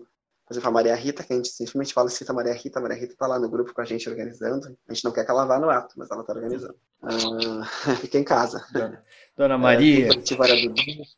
É, é, a Dona Maria fica ali só no digital com a gente, porque eu digo a Maria Rita, ela é tão representativa, tão clássica pra gente, que ela não estar no ato, ela, ela representa, a gente sabe a luta dela, né? Ela tem uma trajetória, então então a gente vai respeitar essa questão da. Acho que é mais uma forma de a gente respeitar os mais velhos também, mais velhos. Então tem o coletivo Aradudu, que é um coletivo de mulheres artesãs, que tá, inclusive faz parte da incubadora da FSM, tem um projeto muito bacana nesse sentido de retroalimentar essas mulheres negras e produzir coisas. Tem as Dandaras, que tem um coletivo de mulheres negras bem forte, né, mostrando que as mulheres negras estão organizadas. E elas, tão, elas estão tão organizadas que elas que fizeram surgir o Black Lives Matter lá nos Estados Unidos em 2013, viu, gente? Foi três mulheres negras que, que eh, originaram esse movimento, né? Tem o mestre capoeira, que ele lidera aí, mestre militar, os meninos da capoeira aqui em Santa Maria. Então, sábados ali que vocês veem na Praça da Marinha, o mestre com aquela galera vai estar também. Então, é tem uns outros ativistas como eu, assim, faço parte do movimento negro unificado, que tá aqui em Santa Maria, mas também faço parte do Juntos, e às vezes eu também tô meio, acho que eu sou meio estratégico, às vezes eu tô meio militando sozinho, às vezes eu tô meio coletivo, mas enfim. Tem outras pessoas que não fazem parte de coletivos, mas são pessoas negras que querem somar e agregar. E as pessoas negras que estiverem nos ouvindo, uh, claro que a gente está organizando enquanto pessoas negras, mas as pessoas negras que estiverem nos ouvindo e quiser fazer parte da organização, pode nos chamar ali. E as pessoas brancas, a gente só não chamou as pessoas brancas para a organização, porque eu acho que é um, é um, é um ato antirracista e acho que a gente não perde a pauta também. Então, assim, é um ato antirracista que a gente tem a gente precisa desse protagonismo, a gente falou tanto aqui no podcast. Esse, esse ato tem que ser protagonizado por pessoas negras, pensado por pessoas negras, e, e a gente conta com a participação de pessoas brancas, com certeza, né? Porque a gente não odeia pessoas brancas, a gente não quer fazer uma guerra, uma guerra, a segregação, e sim um ato por visibilidade, por justiça para o Gustavo Amaral, justiça por João Pedro, justiça por Marielle Franco, justiça por George Floyd, né? e justiça por tantas outras vidas negras que uh, tem a cor da pele como sentença de morte. Então acho que é bem, foi bem, bem forte isso. E eu estou bem empolgado e motivado, ainda preocupado com essa questão da pandemia, mas motivado por, por a galera de Santa Maria ter uh, acreditado, está acreditando assim que a gente pode fazer e construir algo, assim, está na hora do povo negro se organizar mesmo, assim, né? E, e ir para a rua, né? Ainda mais nesse momento tão tenso que a gente está vivendo. Mas é importante dizer que a gente até nem quis dentro do, do, grupo ali tem pessoas de N partidos, né? Então, a gente não quis destacar as bandeiras partidárias porque essa luta, a luta nessa luta negra, ela ultrapassa bandeiras partidárias. Então, é interessante que a gente se identifique, se organize, a gente está sintonizado enquanto pessoas negras que estão dentro de um sistema que dificulta a existência de pessoas negras. Então, acho que isso ali nos une e acho que isso vai nos levar muito longe, com certeza. E aí conto com a participação de vocês, todos e todas que estiverem ouvindo. Dia 7 de junho, às 15 horas, na Praça da Maria, um grande ato antirracista. Vidas Negras Importam. Perfeito, Google. Já mais uma vez agradeço a conversa né, que tivemos aqui, né? É. E, se tá aqui, né, ter aceitado o convite de participar, né? É sempre um grande prazer conversar com um amigo, né? Que não, não, não o vejo né, faz um tempo, mas estamos sempre aí na, em contato, né? Ah, eu fico bem feliz também, Márcio. Eu gosto bastante de, de, de, ti como amigo, assim, e gosto do teu, desse teu olhar, assim, é, desse teu reconhecimento enquanto pessoa branca, mas, assim, a tua profissão de sociólogo também, tu, tu consegue trazer uh, essa galera como professor, assim, com essa prática pedagógica, trazer de uma forma leve um assunto que é tão pesado, mas fazer com que as pessoas se interessem pela pauta. E admiro também tu enquanto pessoa, assim, engajada nessa luta, que também é um grande aliado nosso na luta, assim, porque está proporcionando, uh, através do podcast, através mesmo das, dos seus materiais de, de aula, assim, sempre está tensionando essas questões, né? E acho que essa é uma luta antirracista também, de fato, assim. Então é muito massa, assim. Tamo aí junto. É, tamo junto aí nessa. Vamos tentar melhorar esse país aí que desgraça a gente já tem bastante, né? Acho que a gente tem que atuar aí tentando justamente reduzir um pouco esse olhar preconceituoso que a gente acaba tendo como sociedade, né? A gente falou tanto aqui, né? Eu acho que um dos papéis nossos como é. sociólogos e educadores é, é um pouco isso, né? Tentar reduzir essa, esses preconceitos todos que tem por aí, né? É, e eu achei assim tão simbólico. Hoje eu estava vendo, no, tentando acompanhar esses atos lá nos Estados Unidos para ter uma ideia, assim, até ideias, não que a gente vá copiar, mas pensar como que pode se dar as coisas. Eu achei muito, muito fofo ver crianças no ato, assim, e ver a filha do George Floyd é, falando assim, ah, meu pai mudou o mundo, meu pai agitou o mundo, né? E eu vi ainda isso no jornal hoje, com a Maju apresentando, e a importância da Maju, assim, eu gosto muito da Maju. E a, e a Maju tem algo assim que é muito interessante, que ela, eu, eu nossa, é mudou muito esse jeito que ela falou, porque ela falou, essa é uma luta de, de todos nós, de nós negros, então, assim, é, é, muito forte ter a Maju ali também noticiando essas, essas questões exatas, assim, porque a gente percebe que ela se sente pertencente ao grupo ali, embora ela esteja numa profissão, toda numa estrutura, ah, mas a gente percebe que ela consegue dar o tom que a gente quer ouvir também, sabe? E, e aí a filha do Floyd falou, meu pai mudou o mundo, e depois terminou, acho que no Jornal Nacional, hoje com um gurizinho, assim, em cima do carro, assim, então é muito, muito simbólico. É, as coisas estão mudando, né? Talvez não na velocidade que gostaríamos, Talvez não do jeito, talvez, que, que poderia ser, mas é o que temos, né? Eu acho que a gente está a gente tá caminhando. Eu sou eu tendo, eu tendo a ser otimista. Isso, é. Eu, eu tendo a ser. Tem que se agarrar no que tem. Se agarrar no que tem. É vamos. isso aí, é, é isso que a gente tem, né? Mas valeu, Guga. Valeu. Obrigadão. Bom, Marcelo, obrigado. Um salve para toda a galera aí. Me sigam lá nas redes Afroguga. Ah, verdade. Sigam o Afroguga. Tchau. Isso. Até. Valeu, Marcelo.